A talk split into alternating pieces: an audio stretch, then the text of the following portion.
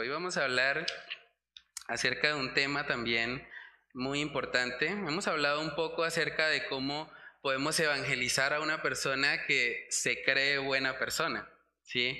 Y básicamente cuando alguien se cree buena persona, sabemos que lo llevamos al espejo de la palabra de Dios para mostrarle que no es buena persona, para que siendo confrontada con su pecado, esa persona pueda darse cuenta de su necesidad de un Salvador. Pero esta vez vamos a hablar un poco del otro extremo. Hay personas que se reconocen a sí mismas como pecadoras, pero casi que se excusan en eso para no ir nunca a una iglesia, para nunca pues acercarse a las cosas de Dios. Porque esas personas dicen, no, es que yo, yo soy tan malo, tan malo que, que yo no puedo, o sea, yo piso una iglesia y se quema. O sea, hay personas que, que llegan a, a pensar de esa manera y es importante que también nosotros sepamos cómo abordar a este tipo de personas y cómo ayudarles a ver que aunque ellos presentan eso como, como algo de humildad, como que ellos reconocen sus fallas, realmente detrás de eso lo que hay es orgullo, porque ellos se están convirtiendo en sus propios jueces. Pero bueno, vamos a ir a Primera de Corintios 6 para que podamos ver un poco de cómo se ve realmente una iglesia o cómo se ve los cristianos que han sido convertidos por medio del evangelio. Primera de Corintios capítulo 6 versículos del 9 al 11. Si alguien tiene ahí ese pasaje, lo puede leer. ¿No sabéis que los injustos no heredan el reino de Dios? No erréis ni los fornicarios, ni los idólatras, ni los adúlteros, ni los afeminados, ni los que se echan con varones, ni los ladrones, ni los ávaros, ni los borrachos, ni los maldicientes, ni los estafadores heredarán el reino de Dios. Y, es, y esto era, erais algunos, mas ya habéis sido lavados, ya habéis sido santificados, ya habéis sido justificados en el nombre del Señor Jesús y por el Espíritu de nuestro Dios. Amén. Tremendo eso, ¿no? Imagínense por un momento cómo sería la congregación de Corinto. o sea, esta gente había sido fornicarios, idólatras, adúlteros, afeminados, algunos se echaban con varones, otros eran ladrones, avaros, borrachos, maldicientes, estafadores, o sea, esa gente tenía un pasado fuerte. Realmente eh, vemos que dice en el versículo 11 que esto erais algunos. O sea, ellos se caracterizaban por todo lo que vemos en el versículo 9 y 10. O sea, sería una congregación donde ellos tenían un historial bastante amplio, digamos, en, en cuanto a su vida pecaminosa. Pero dice que eso eran algunos, pero que ahora han sido lavados, han sido santificados, han sido justificados en el nombre del Señor Jesús y por el Espíritu de nuestro Dios. Entonces es posible para este tipo de personas que acabamos de leer en los versículos del 9 al 10 experimentar lo que es la salvación, lo que es la justificación.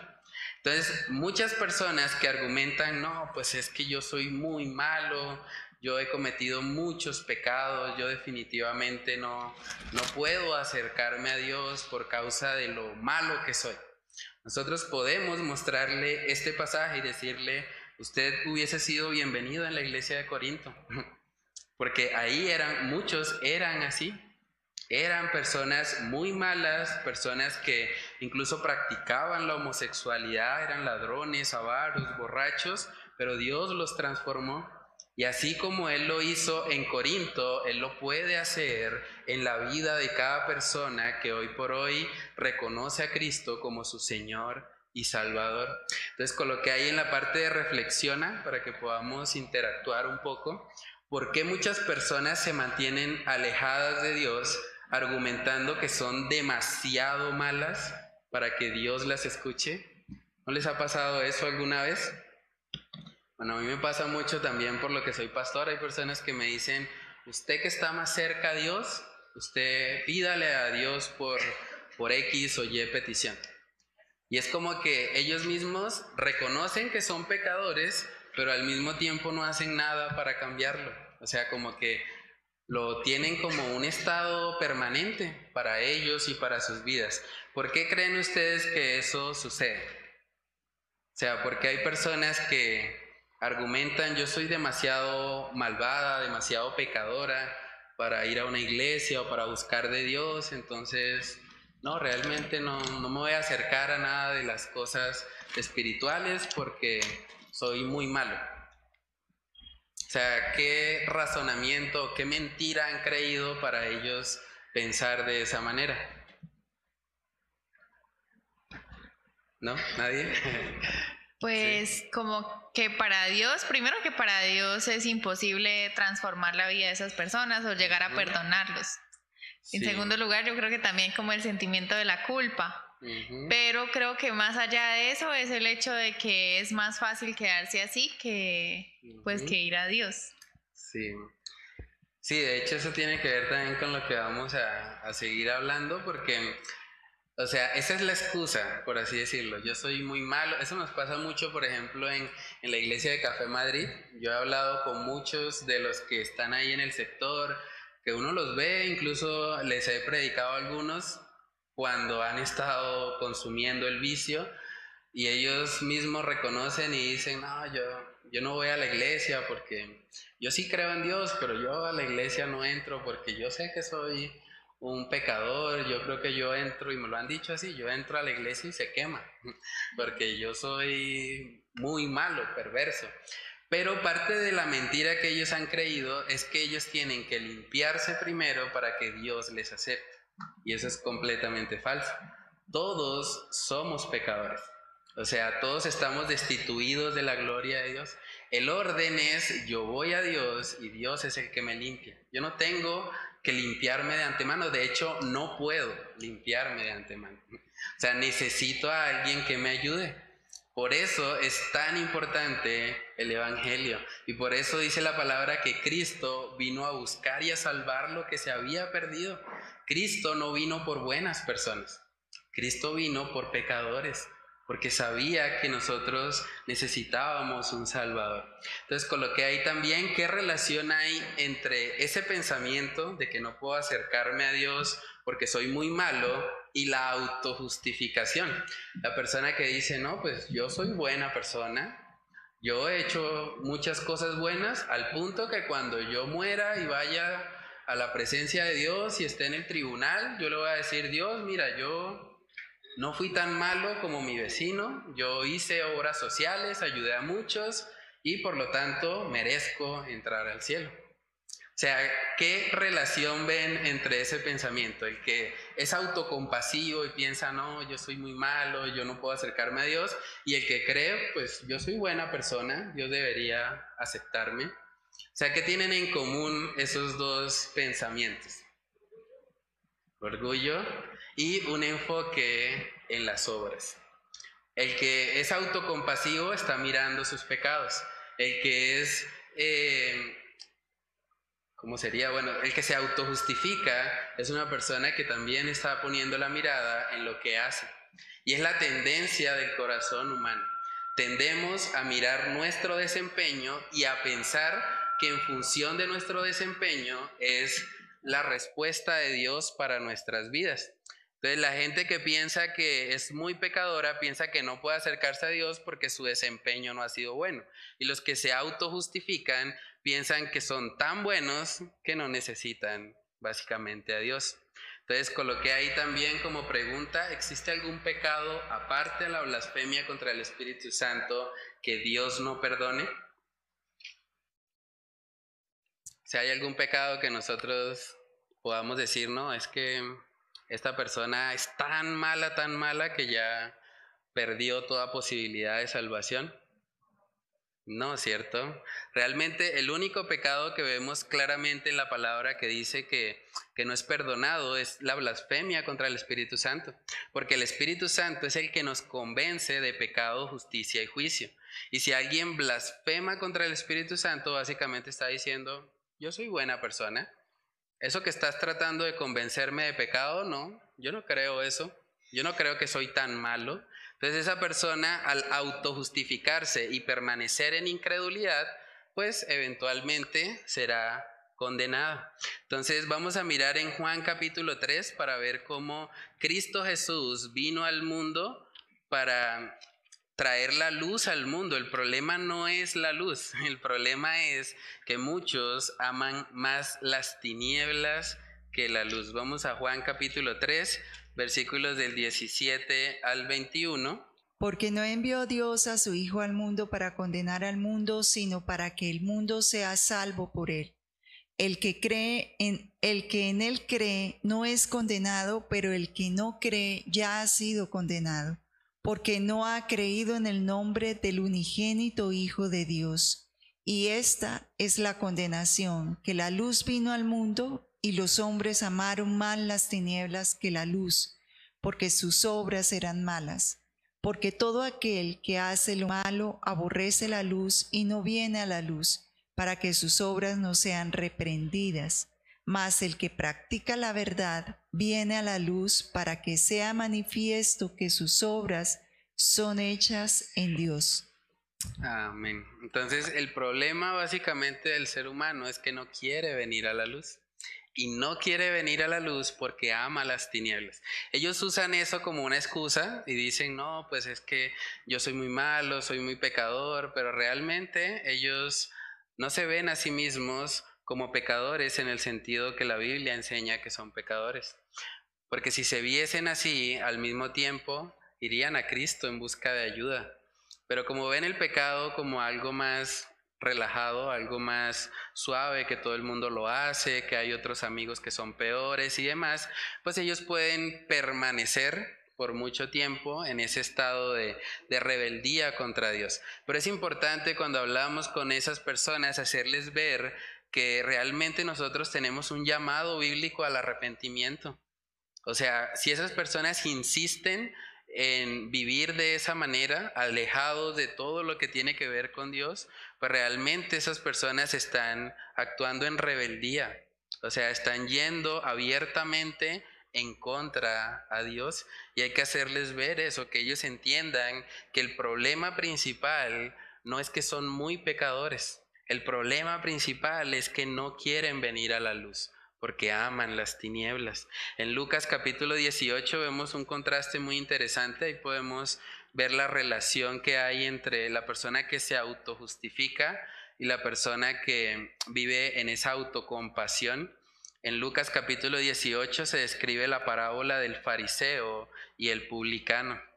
Lucas capítulo 18, versículos del 9 al 14. Si alguien tiene ahí ese pasaje, lo puede leer. A unos que confiaban en sí mismos como justos y menospreciaban a los otros, dijo también esta parábola. Dos hombres subieron al templo a orar. Uno era fariseo y el otro era publicano. El fariseo, puesto en pie, oraba consigo mismo de esta manera.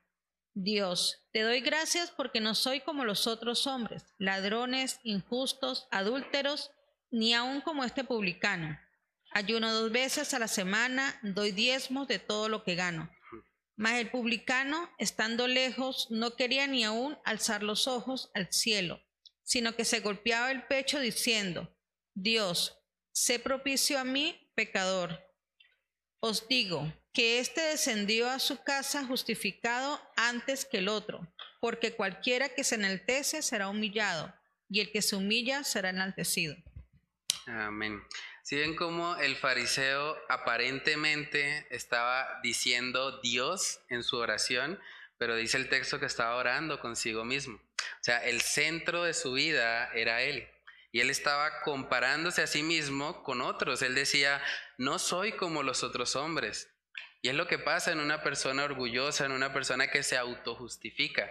Está buscando activamente personas peores que él para decir, pues yo no soy tan malo. Comparado con Hitler, pues soy bueno.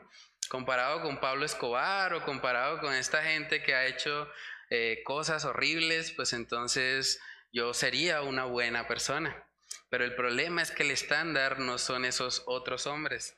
El estándar es Dios y es su ley y es su palabra. Y cuando nos miramos en el espejo de la ley de Dios, tenemos que reconocer que necesitamos un Salvador. En contraste a eso, vemos que el publicano reconoció su condición de pecado, pero no solo se quedó ahí. O sea, el publicano dice que no quería ni aún alzar los ojos al cielo, se golpeaba el pecho diciendo, Dios sé propicio a mí, pecador.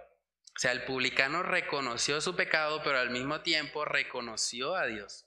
Y es ahí donde debería llevarnos el reconocer el pecado. Cuando alguien dice, yo soy un pecador, inmediatamente el tratamiento debería ser ir a Cristo, ir a Dios. Es lo que la persona necesita principalmente en su vida. Entonces coloqué ahí también en el devocional que las personas que intentan justificar su alejamiento de Dios porque tienen muchos pecados, están estableciendo un sistema de justicia en el que ellos se creen mejores jueces que Dios. Y es algo que podemos decirle abiertamente. O sea, si esa persona dice, no, yo soy muy pecador, yo no puedo ir a la iglesia, pues la Biblia dice que los pecadores van a la iglesia. Primera de Corintios acabamos de ver lo horrible que eran los pecados que ellos cometían. Entonces, o Dios está en lo correcto, o esa persona en su razonamiento está en lo correcto. Y cuando llevamos a las personas a darse cuenta de eso, muchos pueden llegar a razonar, bueno, efectivamente me estoy convirtiendo en mi propio juez. Estoy estableciendo un sistema de justicia en el que yo creo que no soy digno de ir a la iglesia, pero la Biblia dice que sí, que todos son bienvenidos, que somos pecadores y que podemos acercarnos confiadamente al trono de la gracia, no por nuestros méritos, sino por lo que Cristo hizo por nosotros. En Isaías capítulo 1 también hay un texto muy interesante respecto a este tema y se ve la invitación que Dios hace a que vengamos a Él sin importar la multitud de nuestros pecados. Isaías capítulo 1 versículos del 18 al 20, si alguien tiene ese pasaje lo puede leer. Venid luego, dice Jehová, y estemos a cuenta. Si vuestros pecados fueren como la grana, como la nieve serán emblanquecidos. Si fueren rojos como el carmesí, vendrán a ser como blanca lana. Si, si quisieres y oyereis, comeréis el bien de la tierra. Si no quisiereis y fuereis rebeldes, seréis consumidos a espada, porque la boca de Jehová lo ha dicho. Amén. Es un principio que decía el profeta Isaías al pueblo de Israel, venid, o sea, hay una invitación, venid luego, dice Jehová, y estemos a cuenta. O sea, si la larga lista de pecados es muy, muy grande, inmediatamente dice acá que vendrán a ser como blanca lana si son puestos delante de Dios. Pero el problema principal es lo que dice el versículo 19. Si quisiereis y oyereis, comeréis el bien.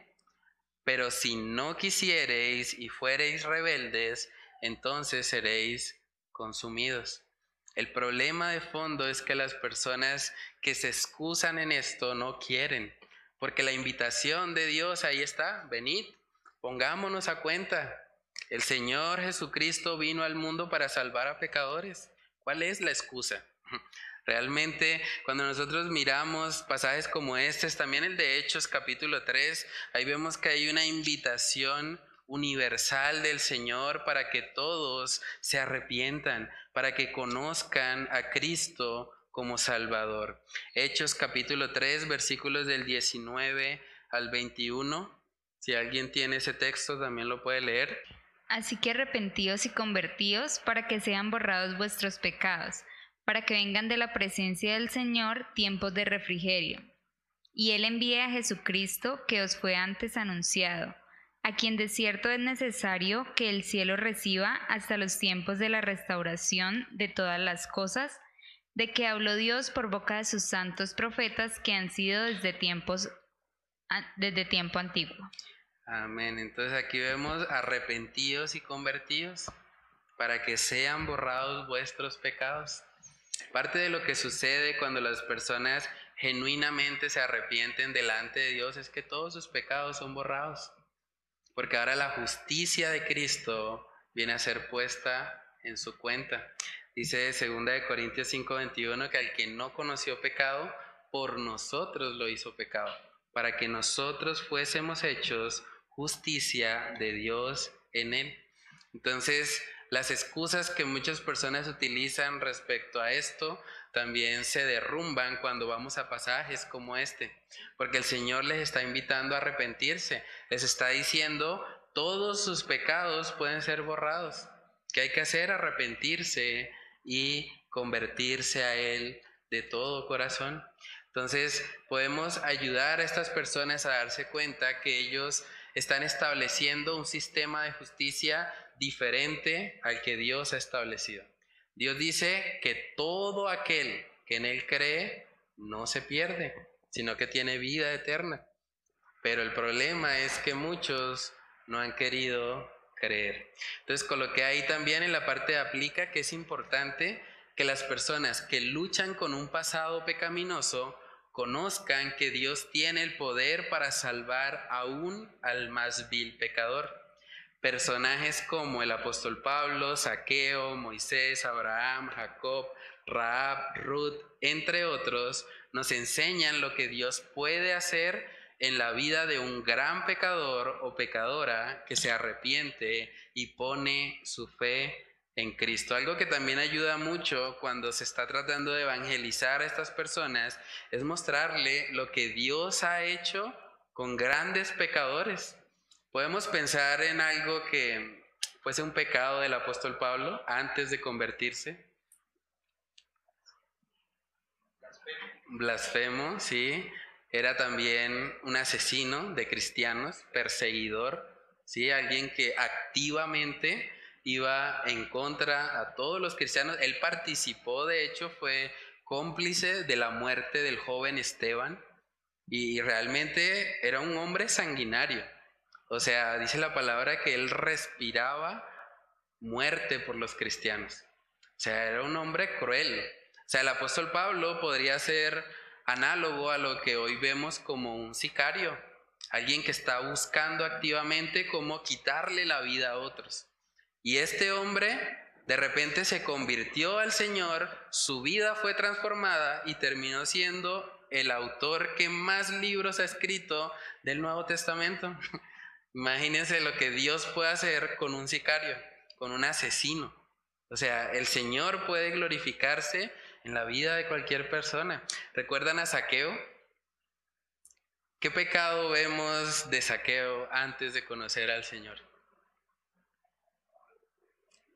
Saqueo era un publicano y además era un estafador. O sea, él era alguien que probablemente iba a cobrar más impuestos de lo que debería para quedarse con esos impuestos. O sea, era un ladrón, un estafador. Y este hombre de repente tiene un encuentro con el Señor y dice la palabra que él mismo, probablemente con las mismas personas que había estafado, porque lo dijo públicamente, él dijo, al que le deba, le pago cuatro veces lo que le robe. o sea, eso habla de una transformación de su vida, de su corazón.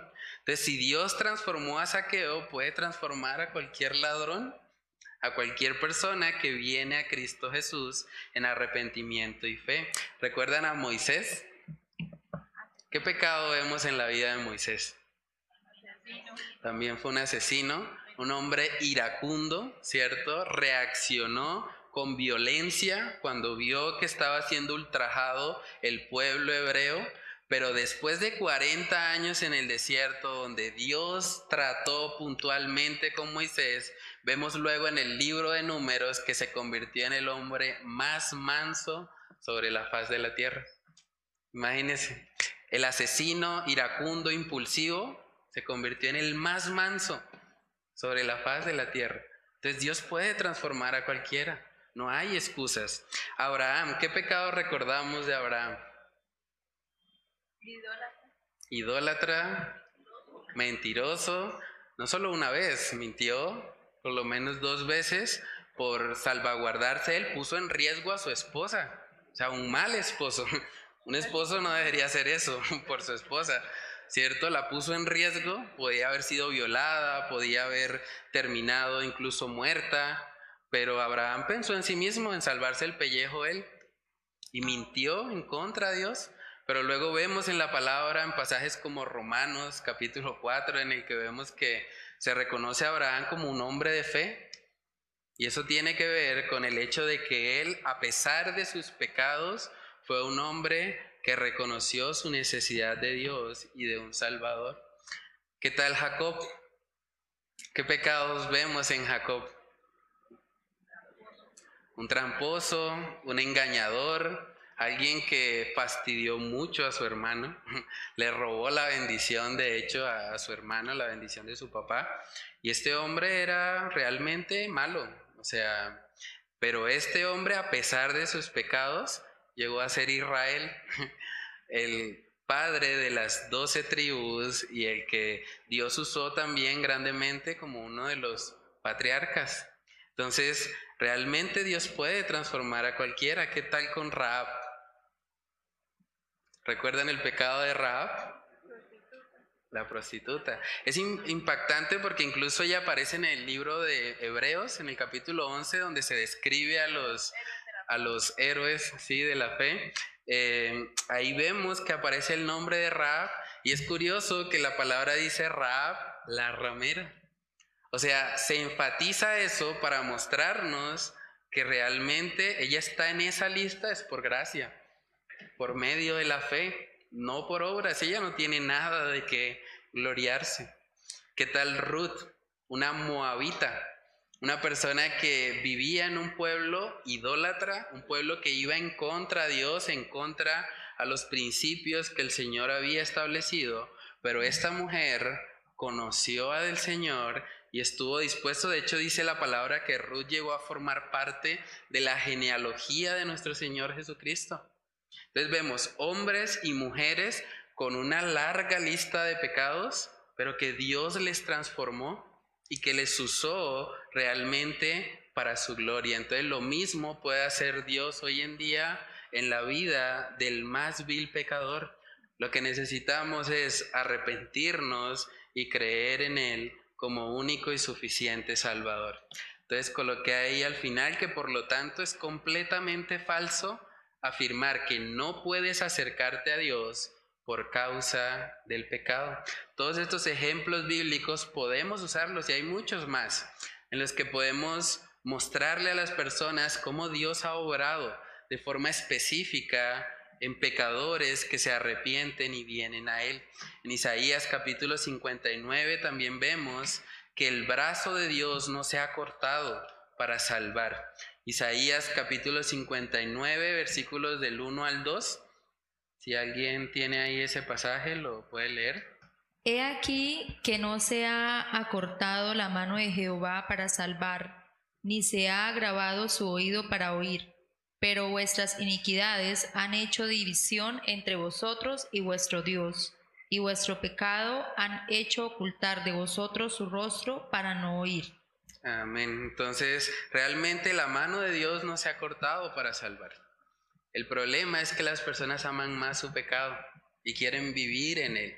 Y por eso es que se perpetúa ese estado pecaminoso en el que se justifican diciendo que, que no pueden ir nunca a la iglesia, que son muy malos, que ellos eh, no pueden acercarse a nada espiritual porque supuestamente su condición pecaminosa se los impide. En primera de Timoteo capítulo 1 vemos un poco también del testimonio del apóstol Pablo y de verdad es impactante ver la obra que Dios hizo en este hombre. Primera de Timoteo capítulo 1 versículos del 12 al 17. Sí, si alguien lo, lo, tiene ahí lo puede leer. Yo creo que es muy probable que el apóstol Pablo escribiera esto con lágrimas en los ojos, porque está recordando precisamente de dónde lo sacó el Señor. Sí, hermano Dylan. Doy gracias al que me fortaleció, a Cristo Jesús nuestro Señor, porque me tuvo por fiel, poniéndome en el ministerio, habiendo yo sido antes blasfemo, perseguidor e injuriador, mas fui recibido a misericordia porque lo hice por ignorancia, en incredulidad, pero la gracia de nuestro Señor fue más abundante con la fe y el amor que es en Cristo Jesús.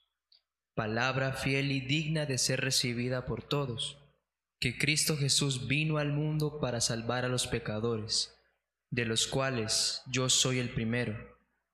Pero esto fui recibido a misericordia, para que Jesucristo mostrase en mí el primero toda su clemencia, para ejemplo de los que habrían de creer en Él para vida eterna. Por, lo, por tanto, al Rey de los siglos, inmortal, invisible, al único y sabio Dios, sea honor y gloria por los siglos de los siglos. Amén. Amén. Tremendo eso, ¿no? Un blasfemo, un injuriador, un asesino. Y esa persona es la que leemos cada vez que leemos el Nuevo Testamento. o sea, es la obra de Dios en la vida de una persona que realmente se arrepiente y viene a Él.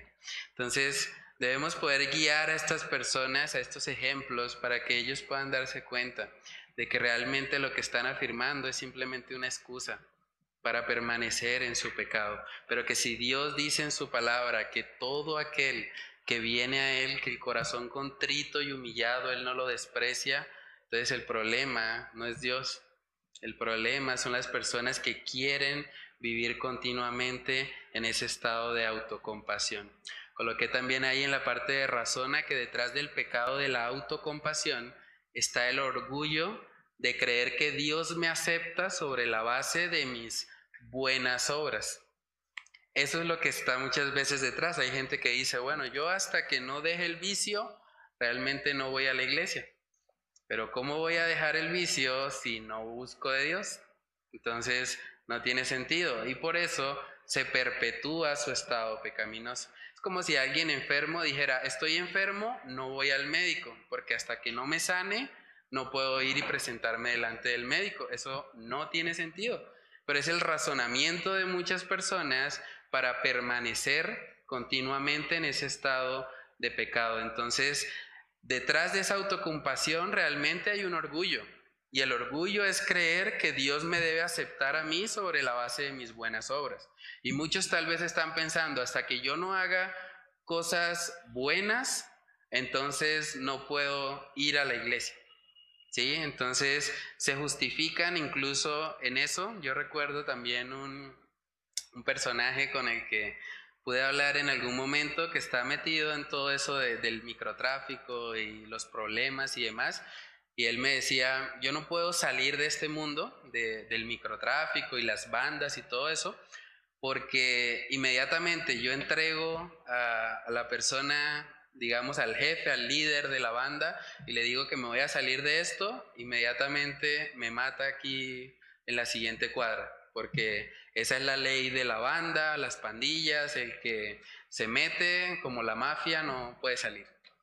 Y yo le decía, bueno, pero Dios tiene el poder para sacarlos de eso. Y en últimas, si usted hace eso por convicción y le quitan la vida en una cuadra, para el creyente el morir es ganancia mejor va a estar más cerca del Señor en su presencia. Y esa persona me decía, no, pero es que yo quiero vivir otro poquito, pero es que yo quiero todavía no, espere. Entonces él pensaba en su razonamiento que él podía hacer buenas obras. Y yo dije, bueno, entonces para usted, ¿qué sería una buena obra? Y esa persona me dijo, bueno, pues yo sé que en este mundo de la delincuencia y demás se matan muchas personas inocentes.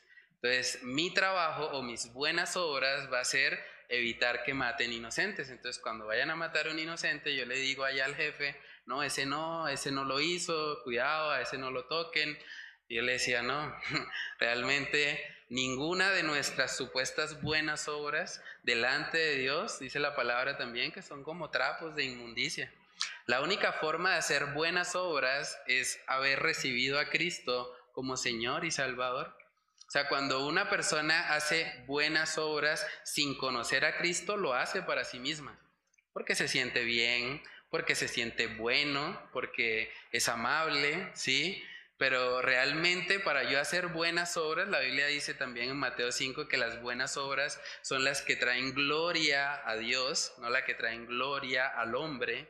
Entonces, realmente para hablar de buenas obras es necesario tener una relación con nuestro Dios, porque Él es el que nos impulsa y nos motiva a vivir para Él. Entonces coloqué ahí que detrás del pecado de la autocompasión está el orgullo de creer que Dios me acepta sobre la base de mis buenas obras, pero la Biblia es clara y enfática al recordarnos que la salvación es solo por gracia, por medio de la fe. Y hasta que no creamos esa verdad, nuestras vidas no serán transformadas. La vida de una persona cambia genuinamente solo cuando conoce a Cristo. Los demás cambios que una persona puede hacer en sus propias fuerzas son cambios superficiales, pero no de fondo. El único que transforma el corazón del hombre es el Señor. Dice segunda de Corintios capítulo 5 versículo 17, ese es un texto también bastante conocido, que cuando estamos en Cristo somos nuevas criaturas. Segunda de Corintios 5, 17. Si alguien lo, lo tiene ahí, lo, lo puede leer. De modo que si alguno está en Cristo, nueva criatura es. Las cosas viejas pasaron, he aquí todas son hechas nuevas. Amén. El único que hace nuevas criaturas es Dios. Por lo tanto, si una persona está en su pecado y está esperando que algún día va a cambiar para poder ir a la iglesia, se está autoengañando. Y podemos decirle, el único que hace nuevas criaturas es Dios. El único que transforma el corazón es Él. Entonces es completamente vano cualquier tipo de reforma externa que yo haga, porque en últimas el problema del, hombre está en su corazón. Y hasta que su corazón no sea renovado y transformado, esa persona realmente no va a poder vivir conforme a los principios de la palabra. En Lucas capítulo 23 también vemos un contraste bastante interesante entre los dos ladrones que, estaban en la cruz. Algunos han llamado erróneamente este pasaje como el pasaje del buen ladrón, pero realmente no hay buenos ladrones, es una contradicción de hecho de términos. Entonces vamos a ver lo que pasó con este hombre, con dos hombres pecadores que están a punto de terminar su vida, pero cómo ellos reaccionaron respecto a la persona de Jesús. Lucas capítulo 23, versículos del 39 al 43. Si alguien lo tiene ahí, lo puede leer. Y uno de los malhechores que estaba colgados le injuriaba diciendo, Si tú eres el Cristo, sálvate a ti mismo y a nosotros. Respondiendo el otro le reprendió diciendo, ¿Ni aún temes tú a Dios estando en la misma condenación? Nosotros a la verdad justamente padecemos porque recibimos lo que merecieron nuestros hechos, mas éste ningún mal hizo. Y dijo a Jesús, acuérdate de mí cuando vengas en, vengas en tu reino. Entonces Jesús le dijo, de cierto te digo que hoy estarás conmigo en el paraíso. Amén. Entonces aquí vemos un contraste, una persona que aún siendo condenado y sabía que él era culpable, que él era condenado, esa persona seguía esperando que Cristo le sirviera a él. Y es lamentable eso. O sea, hay personas que tienen esa misma mentalidad, viven completamente en pecado, alejados de Dios, de su voluntad, pero luego quieren pedirle favores a Dios. Luego quieren decirle como este Señor, sálvame, sálvate a ti mismo y de paso me salvas a mí que necesito ayuda. O sea, y muchas personas viven de esa manera. O a veces usan a otras personas, eh, de pronto que son creyentes y demás, y dicen, no, usted que está más cerca a Dios, a usted que Dios sí lo escucha, entonces usted sí interceda por mí. Pero realmente esas personas lo que necesitan es lo, hacer lo que hizo el ladrón arrepentido. Ese ladrón dijo, nosotros merecemos esto. Ese ladrón reconoció, yo estoy aquí porque soy malo y lo que estoy recibiendo es el justo castigo por, por mi maldad. Lo único que le pido a Dios es que tenga misericordia, que se acuerde de mí. Y es ahí donde las personas deberían llegar. El ver la condición de pecado no debería convertirse en una excusa para no acercarse a Dios. Por el contrario, el ver nuestra condición de pecado debería llevarnos a correr a Cristo y a buscarle, porque Él es la única esperanza del pecador. Él es el único que puede ofrecer salvación y vida eterna para todo aquel que en Él cree. Entonces coloqué también ahí una frase para meditar, es parte de, una de las actividades de profundización. Em, el pastor Paul Washer dijo que el mayor acto de fe para mí es mirar al espejo de la palabra de Dios y ver todas mis fallas, pecados y deficiencias y creer que Dios me ama exactamente como Él dice que me ama. O sea, cuando nosotros realmente vemos todo lo que hemos pecado, realmente si nosotros hiciéramos una lista, yo creo que no alcanzarían las celdas de Excel. O sea, las páginas de Word probablemente no, no alcanzarían para escribir la gran cantidad de pecados que hemos cometido. Pero a pesar de eso, es como si el Señor cogiera ese documento de Word o de Excel y le hiciera control E, bueno, los que trabajan de pronto con computador, control E es seleccionar todo. Y el Señor dijera, bueno, control E, tengo todo seleccionado, le voy a dar delete, borrar. Y de repente esa larga lista de pecados se fue, ya no está ahí. Y no deja el documento en blanco, sino que el Señor dice, ahora en mi gracia y en mi favor, toda la lista de virtudes de Cristo Jesús, voy a colocarla en ese documento. Para que cuando la, la persona sea vista por el Señor, Dios ya no vea su larga lista de pecados, sino que Él pueda ver la justicia de Cristo puesta en su cuenta. Y cuando nosotros realmente experimentamos eso, podemos también ir y compartir con otros acerca de esa verdad, decirles dónde ellos pueden encontrar el pan de vida, el único que puede traerles el regalo más grande, que es el regalo de la salvación.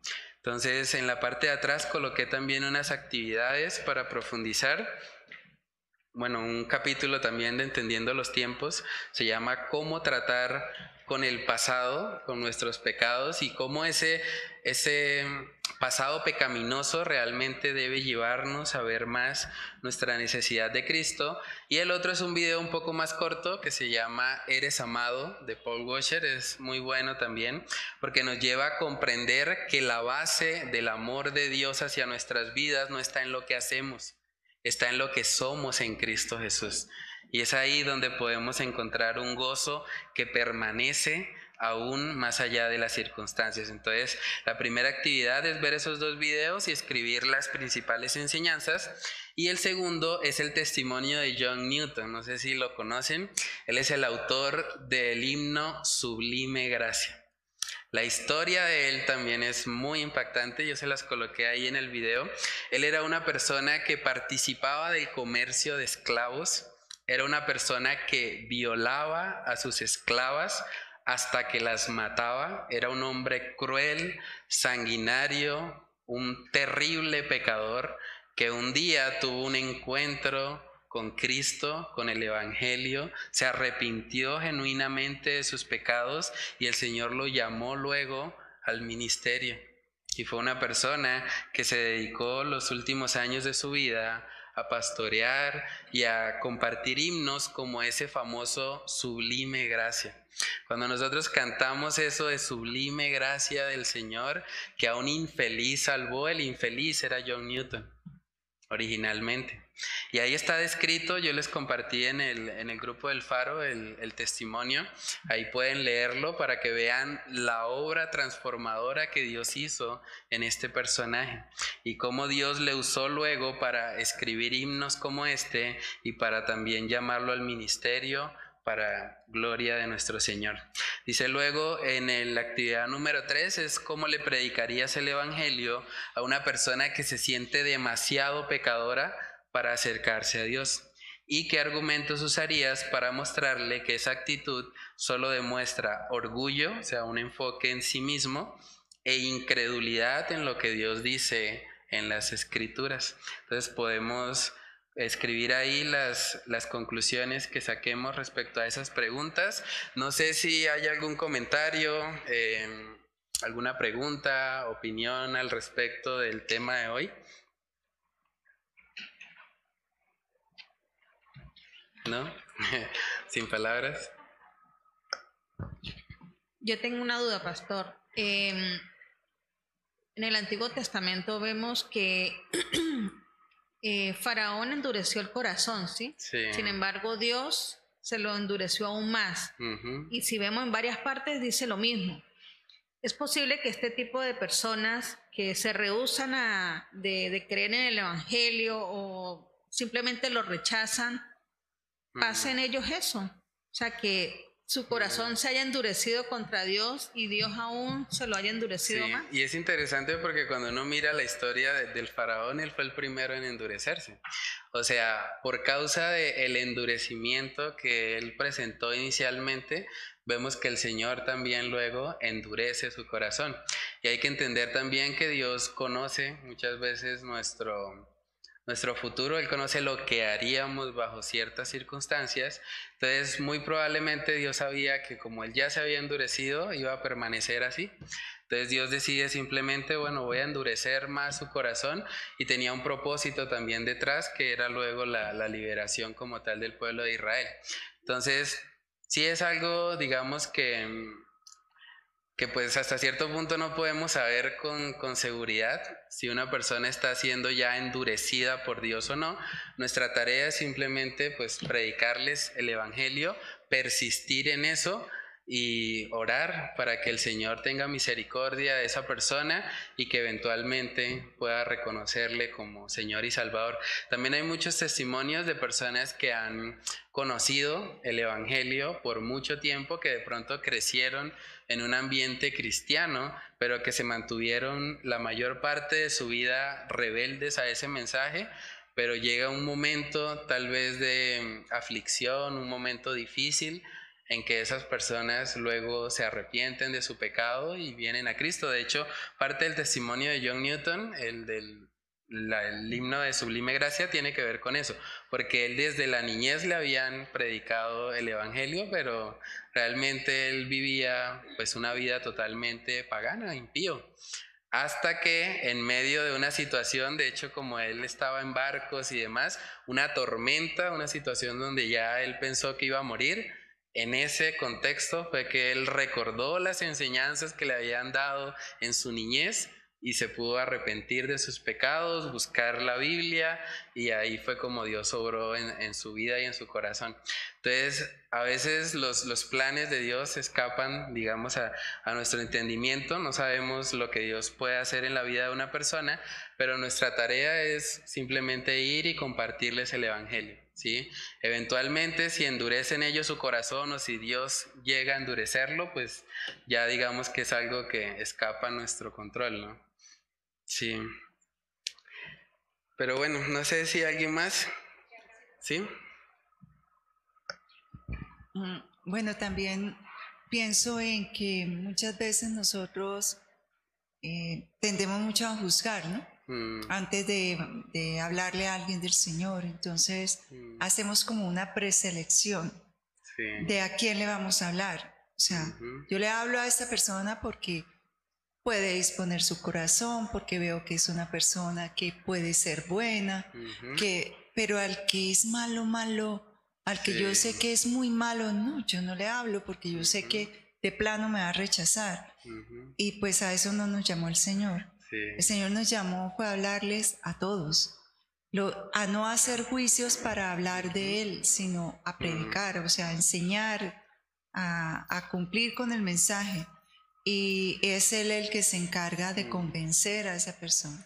Sí, eso es bastante curioso, ¿no? Porque cuando miramos el ministerio de Jesús, o sea, ¿a quiénes trató más fuertemente Jesús? A los que aparentemente eran buenos, ¿sí? O sea, para el estándar de la sociedad.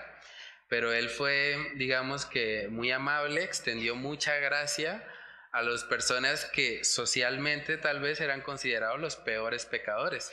La mujer adúltera, la mujer samaritana, o sea, vemos que el Señor tuvo misericordia, saqueo, un publicano, o sea, Dios estaba obrando y Él no se dejaba llevar por esos prejuicios sociales. A veces algo que pasa es que pensamos, no, es que esa persona, muy difícil, no, es- ese no se convierte porque ese va todos los fines de semana a la discoteca y se la pasa hablando de que estuvo con mujeres y no, ese, ese no, como que más bien el que de pronto es más juicioso en el trabajo, el que ahorra, el que sí. A mí me pasó una experiencia así porque bueno, antes de, de conocer digamos la sana doctrina, yo asistía a otra iglesia y, y, pues teníamos un grupo, ¿sí? Como que yo invitaba a mis compañeros de universidad y demás y me acuerdo que había un perfil así, había una chica pues digamos que muy juiciosa, que no le gustaba tomar y demás, y yo en mi mente pensé de esa manera, yo dije, pero es que ella es juiciosa, o sea, ella no sale a tomar. Yo creo que ella cuando le prediquemos sí iba a aceptar el Evangelio. Resulta que cuando le compartimos a ella resultó siendo tremendamente católica y dijo que ella no iba a ir nunca. Ah, nosotros teníamos un grupo en casa donde hacíamos estudios y demás, y ella nunca se apareció por allá. Y contrario a eso, el que era más tomador de todo el grupo, el que salía cada vez que podía, él tomaba, si, ganaba los parciales, tomaba para celebrar y si los perdía, tomaba para pasarle el despecho. Era ese tipo de personas. Él terminó yendo a la iglesia y terminó bautizándose en la iglesia. Entonces uno dice, bueno, realmente el Señor se glorifica muchas veces y nuestros prejuicios no están, digamos, alineados con los planes de Dios muchas veces. Entonces es importante nosotros no dejarnos llevar de pronto por las apariencias, eh, tratar de como prejuzgar, ¿sí? tener un prejuicio hacia otras personas, porque aquí vemos en la Biblia que Dios ha salvado todo tipo de personas. De hecho, algo que me gustaría que hiciéramos algún día como iglesia es que vayamos a predicar al Parque Antonia Santos, donde están las trabajadoras sexuales, por así decirlo, porque Dios puede obrar en esas personas también. O sea, es importante sí, digamos, tener una buena estrategia para, digamos, guardarnos, sobre todo los hombres, pero es bueno que vayamos y llevemos el Evangelio a un lugar así. O sea, Dios quiere salvar también a esas personas. Entonces, es importante que nosotros no nos dejemos llevar por prejuicios, que esta persona está en el mundo, que es terrible, que ese no se va a convertir, porque vemos que los peores precisamente que acabamos de ver, muchos de ellos se, se convirtieron al Señor y fueron grandemente usados por Él. Entonces, bueno, no sé si alguien más quiere compartir algo o algún comentario, opinión, ¿no? Uno, dos, tres. Bueno, entonces vamos a orar y vamos a pedirle al Señor que, que nos ayude a poner por obra lo que hemos estudiado la noche de hoy. Padre, te damos muchas gracias, Señor, por tu misericordia. Gracias por, por este tiempo, Señor, en el que tú nos permites prepararnos, Señor, capacitarnos para poder dar respuesta, Señor, a los argumentos que muchas personas levantan en contra del conocimiento tuyo, Señor. Sabemos que hay un mundo allá afuera, Señor, que está viviendo en tinieblas y que su problema principal no es el pecado, sino su falta de arrepentimiento, Señor. Sabemos que tú viniste al mundo, Señor, para salvarlo, no para condenarlo. El problema, Señor, es que muchos están amando más las tinieblas que la luz. Padre, yo te pido que tú nos ayudes a poder recordar lo que hemos hablado en esta noche, para que cuando nos topemos con personas que usan esta excusa de que son muy malos, muy pecadores, Padre, que puedan darse cuenta todo lo que tú has obrado, Señor, en la vida de asesinos, ladrones, mentirosos, fornicarios, rameras, Señor, tú has salvado a todo tipo de personas, Señor, y sabemos que tú tienes el poder para seguirlo haciendo hoy en día, Señor. Por eso te pedimos que, que tú nos ayudes a guiar a estas personas a ti, Señor, que podamos aplicar los principios que hemos visto, Señor, en esta noche y que tu Espíritu Santo sea trayéndolos a nuestra memoria para que podamos, Señor, ser efectivos en nuestra evangelización y podamos guiar a todas las personas que estén a nuestro alrededor, Señor, guiarlos hacia ti, Señor. Ayúdanos a tener esa pasión por las almas, por los perdidos y a vivir cada día, Señor, para gloria y honra de tu nombre. Oramos, Señor, todas estas cosas en el nombre de tu Hijo amado Jesús. Amén y amén.